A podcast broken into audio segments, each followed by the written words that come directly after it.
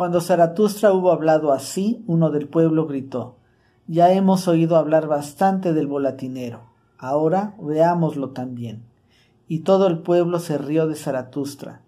Mas el volatinero, que creyó que aquello iba dicho por él, se puso a trabajar.